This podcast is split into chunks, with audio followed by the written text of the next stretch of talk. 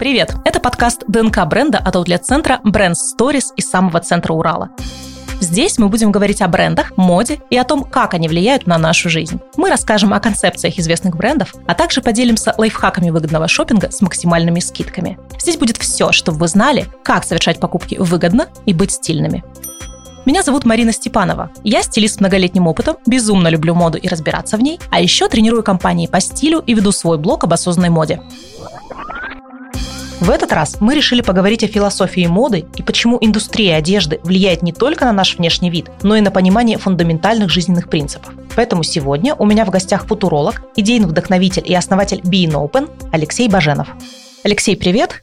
Привет. Давай мы начнем издалека. Вообще, что такое мода и как она появилась? Прям совсем издалека. Прям совсем издалека. И когда начинаю лекции про моду, то я говорю о том, что про моду можно говорить в трех направлениях. То, как мы сейчас воспринимаем моду, это некий подиум, это некое прекрасное место где-то далеко, куда вас, скорее всего, не пустят. Мне туда очень редко доводится попасть. И вот в это место попадают только какие-то глянцевые журналисты, какие-то суперблогеры, вот какая-то элита. Это такой вообще-то рай на земле, где самые классные люди, уверенные в себе, и вот они, наверное, наверное, нам и диктуют эти правила, да, поскольку у нас подсказывают о правилах, да, вот они, наверное, нам и диктуют эти правила. Вот я вчера как раз писал статью, она мне называлась «Русская тоска по моде». Русская тоска по моде думает о том, что там где-то вот что-то как-то классно устроено. Мы в таком контексте не говорим ни об индустрии моды, ни о моде вообще, потому что это немножко бессмысленно. Это как бы некие рупоры влияния, поэтому о такой моде мне не очень интересно говорить. Я не советую вообще о такой думать. Она рождает только травмы, анорексию, какие-то нарциссические травмы, болезни, которые думают, что вот там кто-то классный, а я такой совсем другой.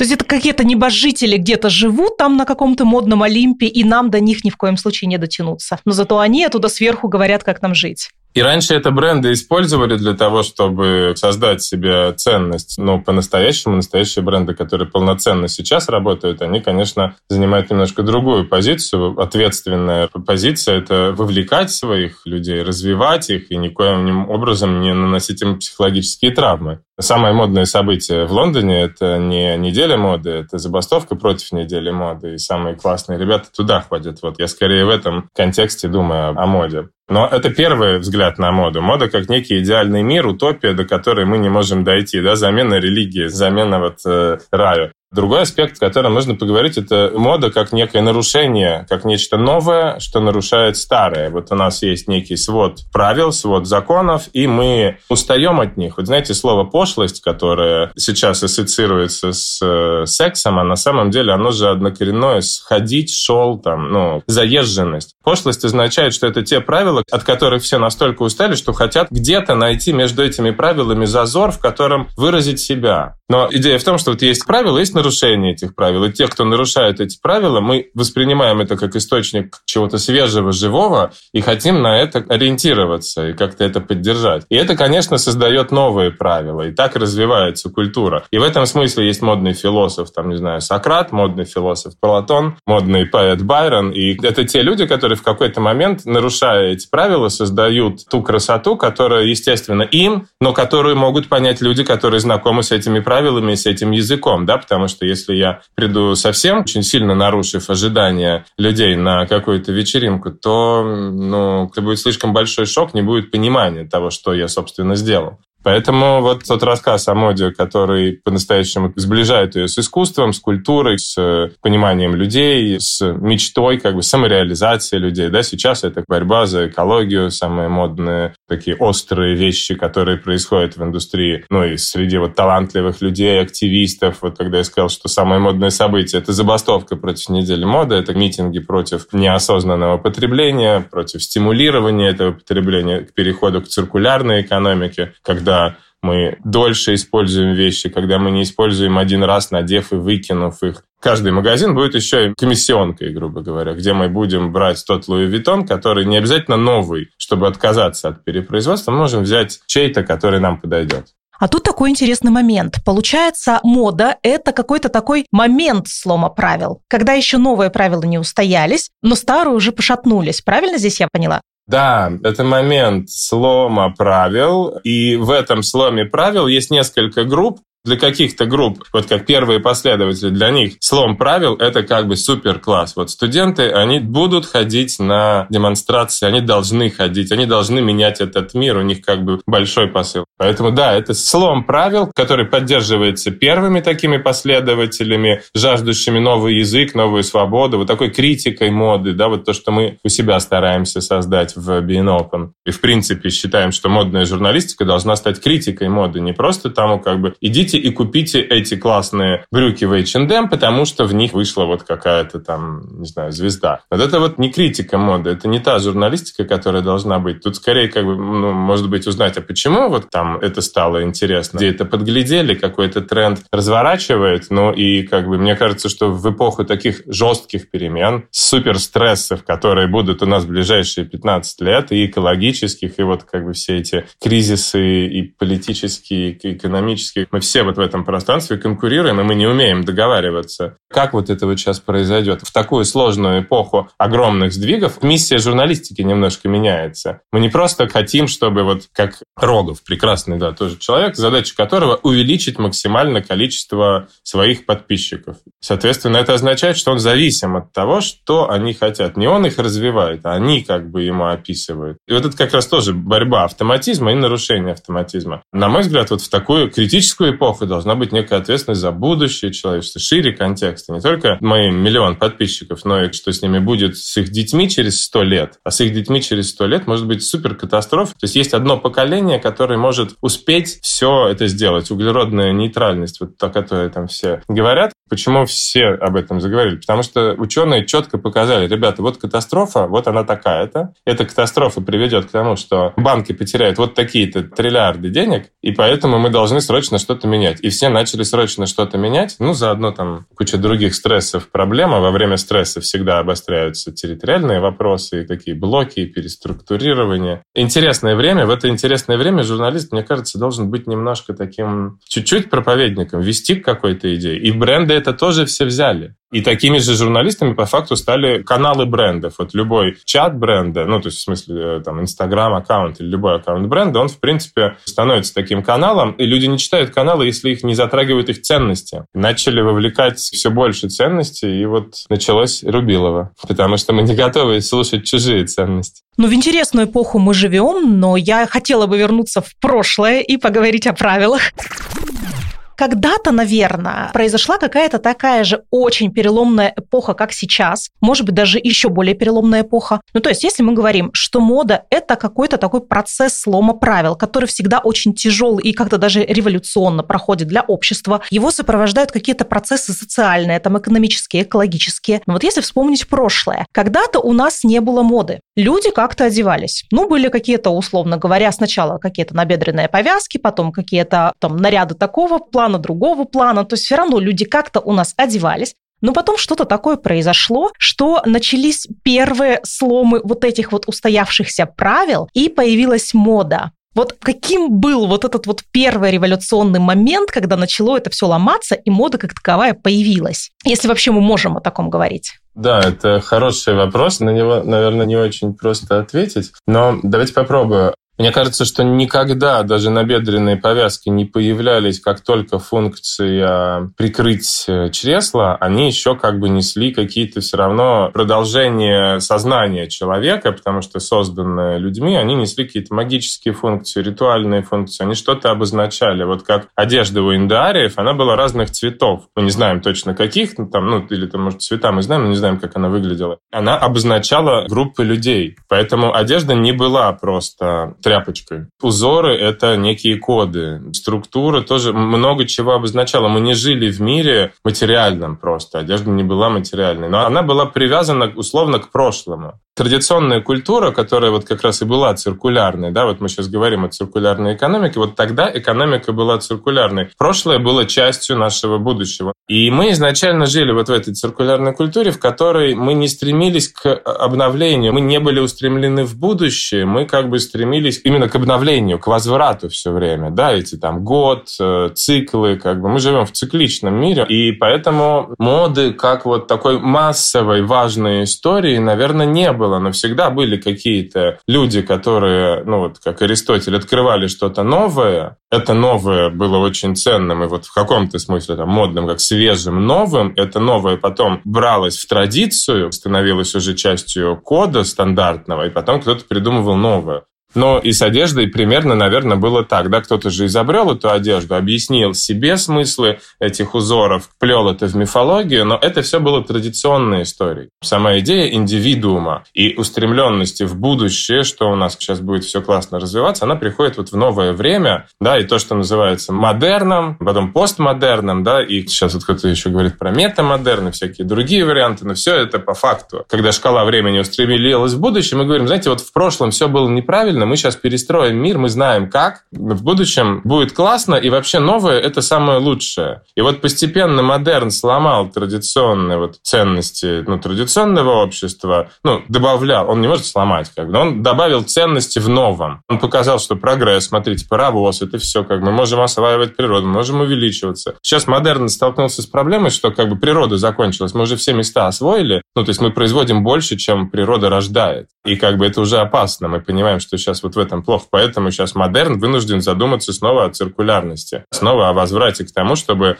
вот мы стали цепочками. И тут проблема, потому что капитализм – это всегда рост. Капитализм – это не циркулярность. Это рост э, денег, ты даешь суду, как бы она растет. Если это не будет работать, то как это будет устроено? Для какого-то количества людей остается традиция, стиль, то, что называется. Да, вот говорят, что люди там после 30 лет больше смотрят на стиль, обладают собственным стилем. Что это значит? Это значит, что они не смотрят за каждым Канье Вестом, который вот каждую новую вещь делает, и они не так открыты новому. У них уже большой багаж старого. Ну, а молодая аудитория больше всего открыта новому. Она больше всего стремится к тому, чтобы это делать. Поэтому для молодых ребят, как бы, и для меня когда-то, и для всех, вот модность, новость становится чем-то супер важным, супер главным. Оно должно отличаться от общества предков, да, от родителей, как бы, потому что родители другие. Выражать себя не могу через родителей. Я могу выражать себя через новое вот эта вот ценность постоянной гонки за новым, она немножко уходит. Она, может быть, заменяется дополненной реальностью, где можно это новое постоянно придумывать. Но особенно это в России чувствуется. Мы вот смотрели исследование BCG, Boston Consulting Group, такое крупнейшее исследование. Они смотрели по разным странам мира, где какие ценности двигают покупателям при совершении покупки, что он хочет. И вот нигде из всех там, из Африки, э, Азии, разных там стран, нигде нету такой потребности в индивидуальном покупка для э, подчеркивания своей индивидуальности. Вот в России это на первом месте. Ничего себе, это прям неожиданно. Да, это связано с нашей разрозненностью. Мы разные, мы вообще не понимаем, зачем мы вместе в этой стране, что это за страна, куда она идет, там православие, а, а мусульмане. Мусульманство, а православные, как бы, вот мы не все эти ценности, вот только традиция. Не все мы додумали, что нужно делать, поэтому вот эта вот разрозненность, она очень логичная, вообще-то она хороша даже для культуры. Индивидуальность подчеркивает подчеркивание индивидуальности — это главное требование, которое они описали. И там еще несколько историй, и одна из них — это связь с э, локальными кодами, связь с национальной культурой. Возможно, это потому, что снова разорвана, да, вот эта вот э, связь. В итоге к чему вот эти вот две вещи говорят?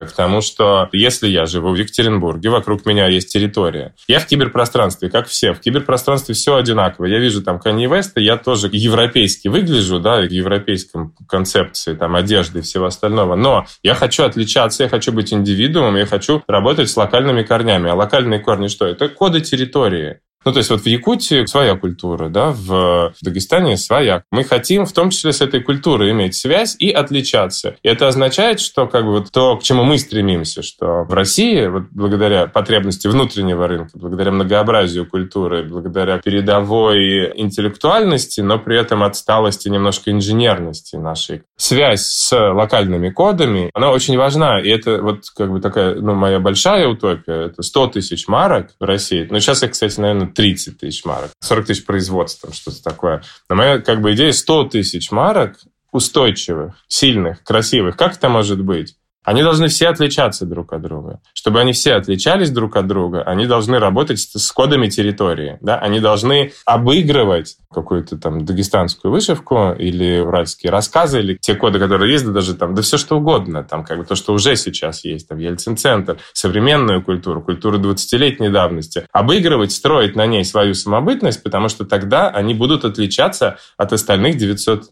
99 тысяч 999 марок, и тогда они выживут. Поэтому вот эта вот потребность в индивидуации, потребность в локальных кодах дает огромный шанс, чтобы случился этот бум. Потому что сейчас бум российских марок в России случается вопреки тому, что у нас нет индустрии, нету сырья, нет сырьевой базы, но желание людей покупать локальное, но и при этом уже знакомство с модой, да, мы как бы, мы IT, да, Екатеринбург один из самых передовых, как бы столица моды, тут у нас откуда-то берутся такие успешные марки, которые, ну, как бы только в Москве выстреливают.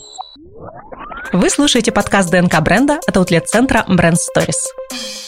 Получается очень интересная история. Вот если раньше э, фраза «ты с Урала» считалась таким каким-то ругательством, и когда наши соотечественники приезжали в Европу, нам очень хотелось как-то, чтобы нас не видели русскими, чтобы нас не видели уральцами, чтобы нас воспринимали как бы своими. И когда тебя за границей воспринимают как русского, то для тебя это, ну, какой-то такой, как укольчик такой, да, как некое оскорбление. Сейчас, получается, меняется эта история, и быть уральцем, там, быть москвичом, быть питерцем, быть дагестанцем и так это круто. Именно так и происходит. Знаете, ну это как бы травма сломанных культур. Вот мы верили в одну религию, ее полностью сломали, сказали, вот, кстати, есть другая религия, давайте мы ее сейчас тоже пушнем. Она старая, она более правильная, но суть в том, что у людей произошел разрыв, и мы как раз вошли в постмодернизм не только с тем, что все позволено, но еще и потому, что то, что мы делали до этого, там, 70 лет, страна, это как бы обман, и мы, и страна не очень получается. То есть это травма такая страны,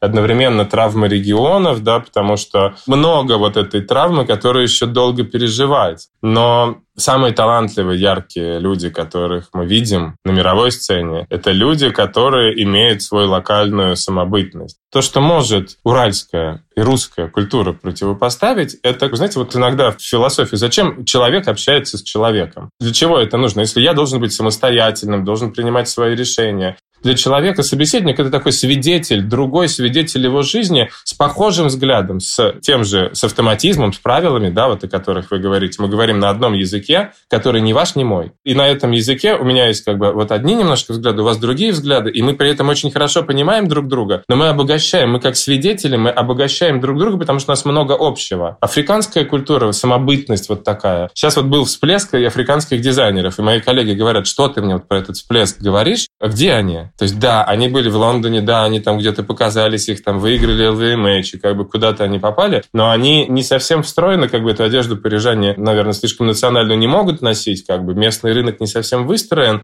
Но идея в том, что я почувствовал как бы российскую культуру очень похожей, но другой, что использовать нужно не этнику, а то, что у нас, как не знаю, Чайковский, который также прекрасен, как Дебюси, условно. И у нас очень много общего, у нас очень много всего глубокого, но мы очень по-другому смотрим в силу вот истории, территории, и у нас как бы еще более пестрое лоскутное одеяло, чем сейчас у Евросоюза. Да, похожая же ситуация, тоже много вот разных национальностей. Вот все-таки подведя и такой итог историческому блоку, получается, вот тогда, когда у нас общество было более традиционным, там правила играли очень большую роль. Одежда обозначает в том числе, кто ты, во что ты веришь и как с тобой нужно обращаться. Дальше, когда у нас наступает новое время, вот эти ценности выше сильнее, у нас правила начинают ломаться, но в то же время действует как будто бы какое-то другое правило, что нужно соответствовать, нужно стремиться, нужно быть модным, чтобы вперед, вперед, вперед, вперед. Сейчас интересная история. Мы возвращаемся, с одной стороны, к циркулярности, по крайней мере, есть туда у нас движение вот это. И означает ли это, что снова роль традиционных правил возрастет? Или вот все-таки здесь есть такое столкновение с индивидуальностью и должны какие-то новые правила выработаться? Или вообще не должно быть никаких правил сейчас? Смотри, что такое правило. Язык есть. Есть язык, а есть правила. Вот как бы мы говорим больше там условно про моду, про искусство, как язык, как систему знаков, обозначающих не всем, не все понимают, что это обозначает. Я половину не понимаю из того, во что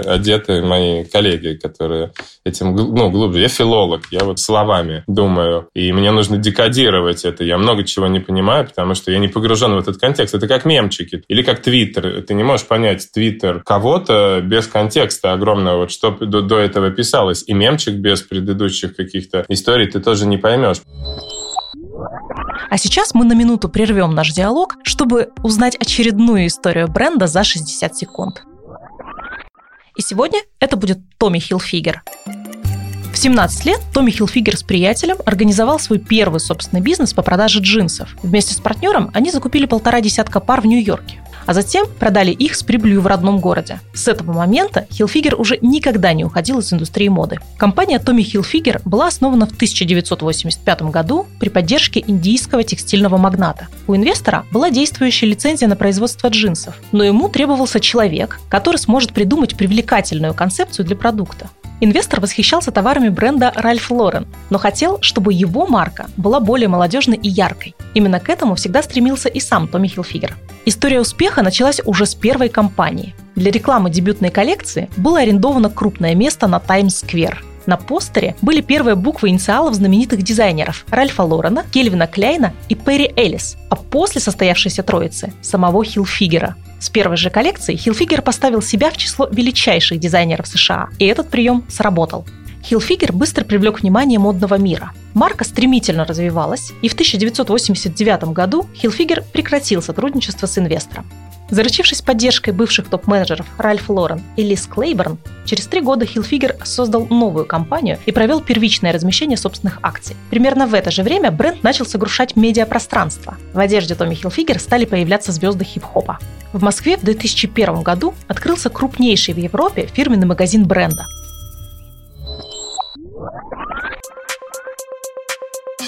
Если расшифровать, вот язык моды это что? Вот таким простым языком, простыми словами, чтобы всем было понятно, что на каких-то конкретных примерах. Мне сложновато сказать. Э, вот говорят, что есть три базовых инстинкта. Один – это принадлежность социуму, ну, который вот эволюционно выработался. Второй – это иерархия в этом социуме, борьба за более высокую позицию. Принадлежность социуму – это, ну, одежда, она нас как бы тоже, как принадлежность к группе людей. Дело даже не в том, как бы, что это конкретно обозначает, ведь мы оказываемся в мире, где картинка ссылается на картинку, на стиль жизни. Бренды выстроены не так, что как бы вот это классно, это нет. Они предлагают нам некий стиль жизни, как бы вот как Apple. Она нас проведет сквозь все. Вот как бы здесь сюда, здесь сюда, здесь ты будешь так делать, здесь ты будешь так делать. Этот ресторан для таких, как ты. Поэтому по факту просто когда-то у ариев было три варны, да, там типа воины, священники, которые были первыми, и предприниматели, и крестьяне, там, условно,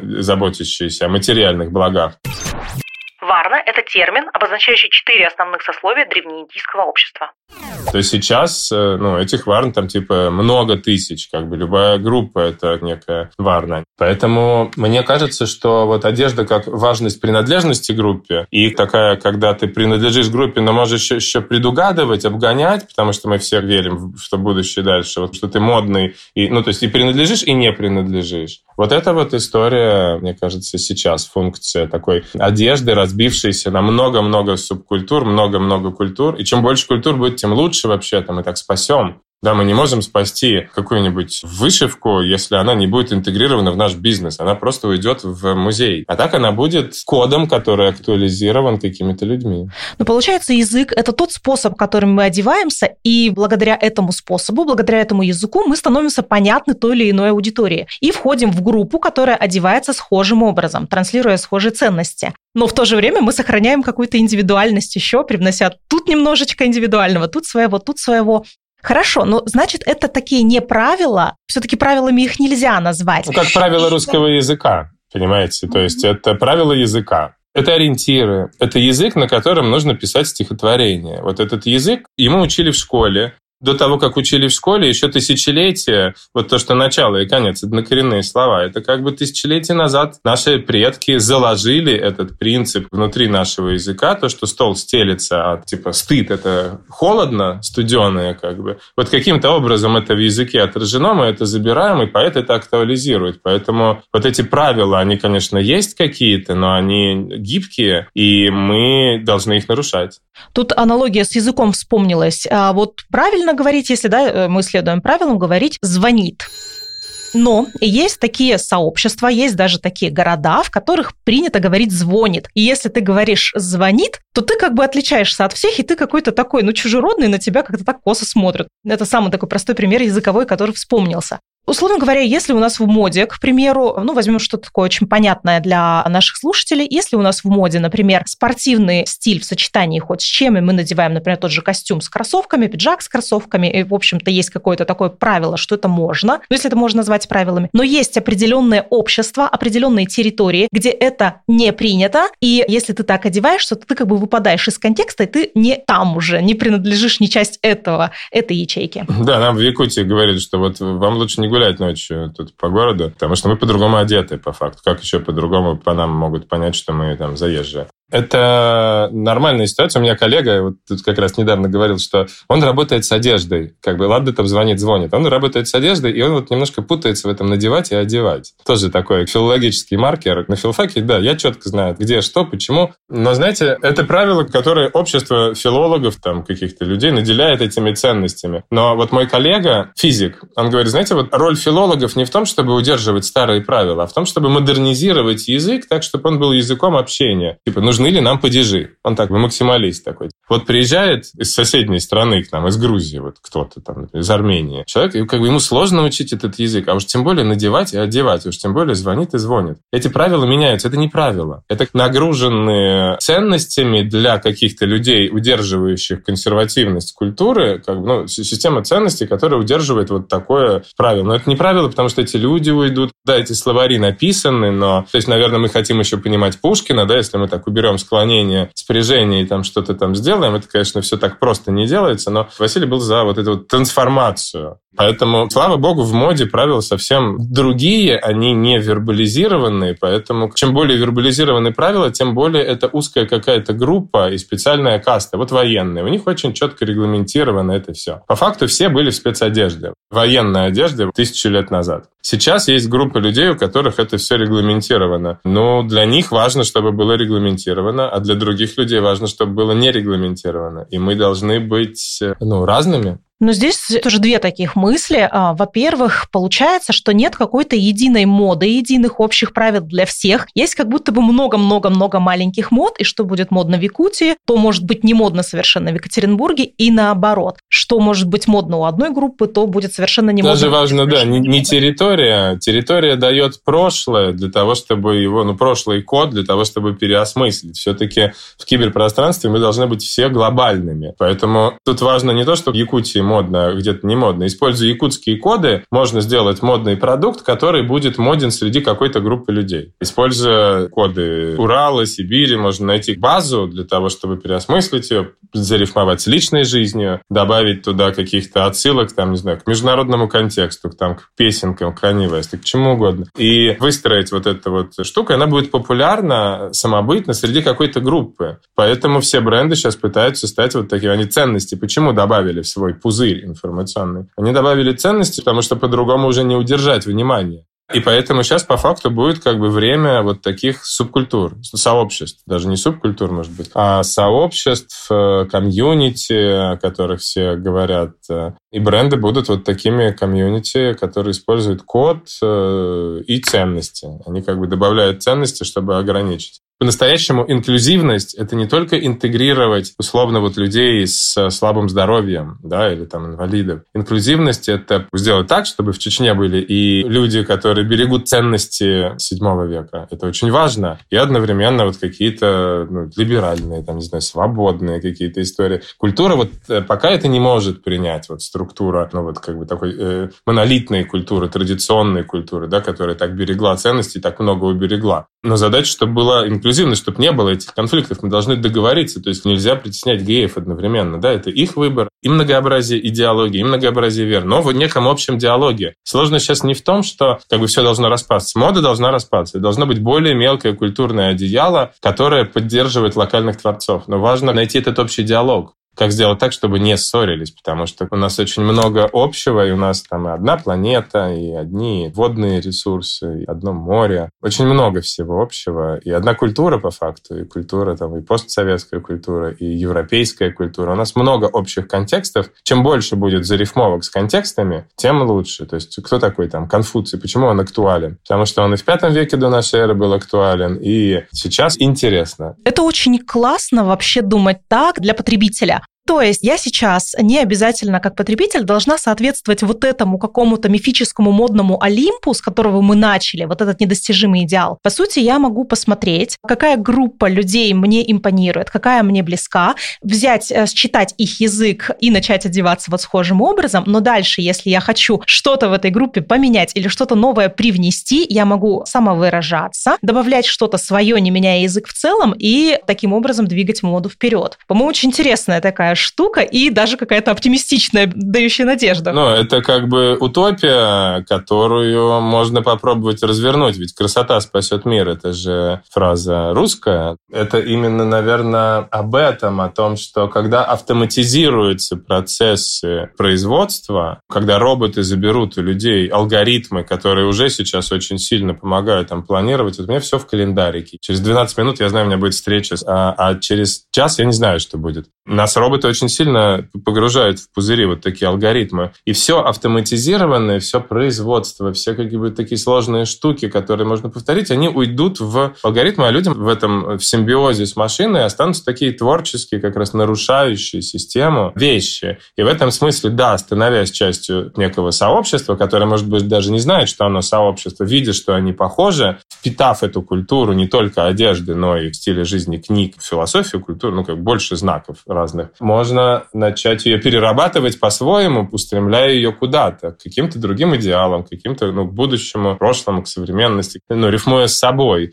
рифмуя со своим многообразием. И это будет, конечно, влиять и на группы тоже, да. Поэтому должно быть много таких красивых, талантливых историй. И мы видим, как это сейчас происходит. Десятки тысяч марок. Все ребята воспринимают язык моды как новую литературу, да, когда-то вот написал стихотворение от руки Лермонтов, его сослали, потому что сила слова была такая мощная, потому что это как бы была доминирующая культура ну, которую там в списках она разошлась. Сейчас, ну, вот мода такая доминирующая история, такой гибридный продукт, и визуальный, и позиционирующий меня, и рассказывающий обо мне, когда я не могу рассказать о себе, о том, кому я хочу принадлежать, на кого я ориентируюсь. Вот эти вот все истории. Она становится очень важна, и это классно, да. Это та утопия, за которой мы боремся.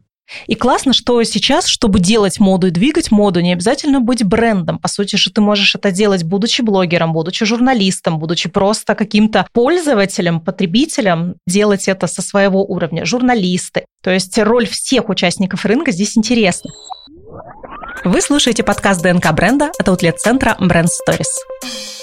Есть еще одна тема, про которую хочется поговорить. Давай вот немножко про дресс-коды вот поговорим. Вообще, как много их сейчас, какие они бывают, где они до сих пор в нашей жизни встречаются, в каких вообще местах? Как я понимаю, у любой группы, которая хочет определенного закрытия... Закрытие в смысле, чтобы никто туда новая аудитория не вливалась? Или чтобы порог входа был высоким? Ну, наверное, да. Но вот что такое армия? Это человек, который, вступая в нее, уже по четким правилам работает, которые, ну, если он нарушит их, то умрет много кто. То есть он, входя туда, соглашается с большим количеством правил. Ну, или его обязательно призывают, но он как дает присягу. Он соглашается с огромным количеством правил. Там деловой дресс-код, вот я знаю, там есть люди, которые описывают эти дресс-коды, даже как-то там пытаются создать их заново. Ну, по-моему, это бред, потому что это не туда. Но по факту это означает, что есть некая элитарная бизнес-группа, которая стремится к тому, чтобы четко отличать свой не свой по некому первому взгляду. И им поэтому нужно очень четко самим знать этот дресс-код и другим. То, то есть, как бы, что такое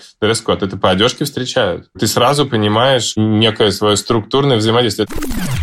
Если у меня много КЦ есть, я имею право носить малиновые штаны. И передо мной и подсак должен два раза приседать, и Четланин ку делать.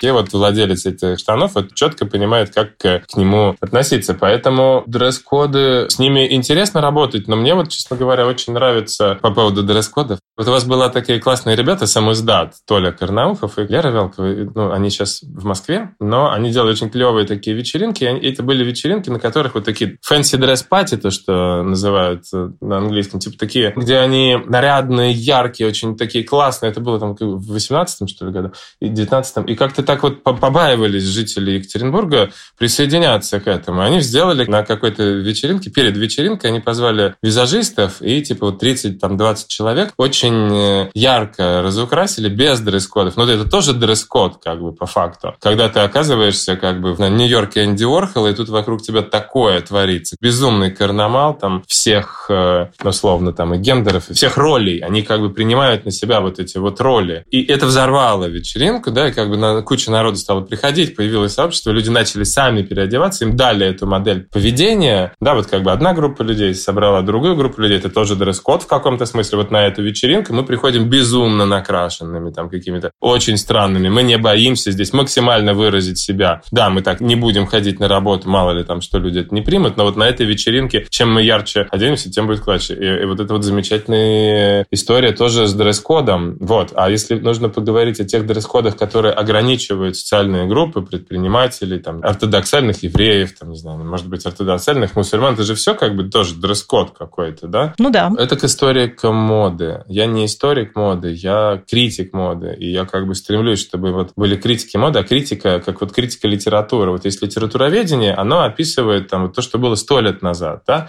А критика моды – это когда Белинский пишет о том, что сейчас написал Пушкин, и как бы почему это классно, как скоординировать там Пушкина, как подсказать Гоголю, как бы это использовать. То есть это преломление, использование вот этих знаний историков моды для того, чтобы создать опорные базы, чтобы критики... Ну, критика моды – это как бы созидание, это сотворческий процесс. Поэтому вот из дресс-кодов я предлагаю ориентироваться на сам издат.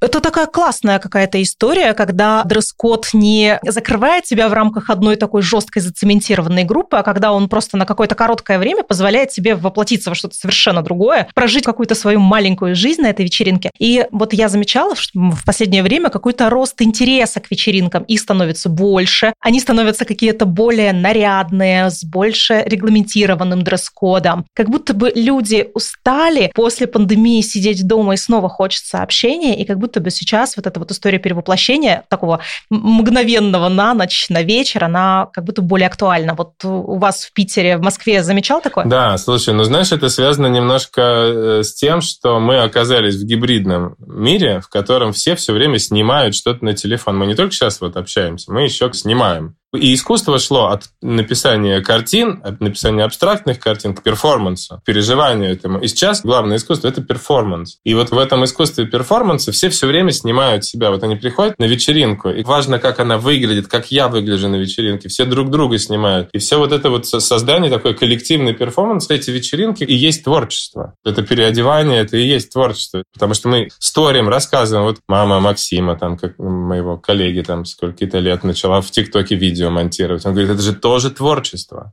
Мы становимся хроникерами наших действий, наших движений. Это такой тренд важный, когда вот перформанс врывается в нашу жизнь, и документирование перформанса, перенос его в киберсреду. И в этом плане про дресс-коды быстренько хочу закончить мысль. Получается, что вот такие какие-то традиционные дресс-коды, которые цементируют себя в одном образе надолго, они вот в этом мире, когда мы становимся хроникерами, они уже совершенно не актуальны. Сейчас ты должен как-то выглядеть по-разному и демонстрировать какую-то разную реальность, но когда ты застыл в одном дресс-коде, то, ну, в общем-то, какую информацию в мир ты можешь привнести? Что ты можешь публиковать в своих соцсетях? Это действительно ограничение ценностей и нежелание выходить как бы за какие-то зоны. Это тоже нормально. В этом нет ничего негативного, но как бы желание людей пробовать разные образы, ну, по крайней мере, вот у там 15-20-летних его прорва, и нужно его поддерживать. И это геймификация же тоже. Мы будем еще в масках. Ведь у нас будущее это каково? Будущее такое, что мы будем ходить не просто в одежде, мы будем ходить в масках, мы будем зверушками ходить. Мы будем ходить как бы вот кем угодно, любыми людьми.